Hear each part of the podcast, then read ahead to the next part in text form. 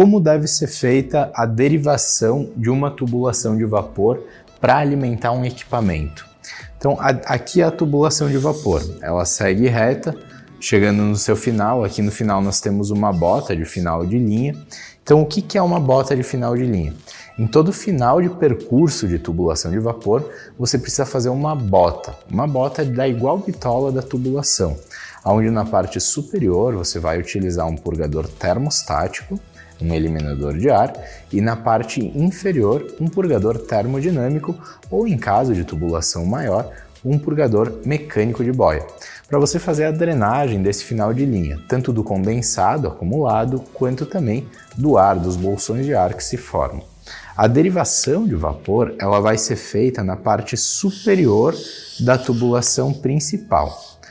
Então você vai fazer, ou você vai fazer a instalação de um T, você vai cortar a tubulação, instalar um T, obviamente virado para cima, ou você vai fazer uma boca de lobo na tubulação, onde você vai fazer a solda um pedaço de tubo e das curvas, fazendo no formato de bengala na parte de cima.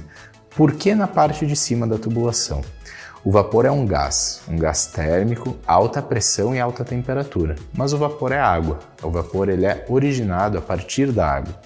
Então, o vapor tem a tendência natural de ceder a sua caloria para a atmosfera, ceder a sua caloria para o tubo, que o tubo vai ceder a caloria para a atmosfera.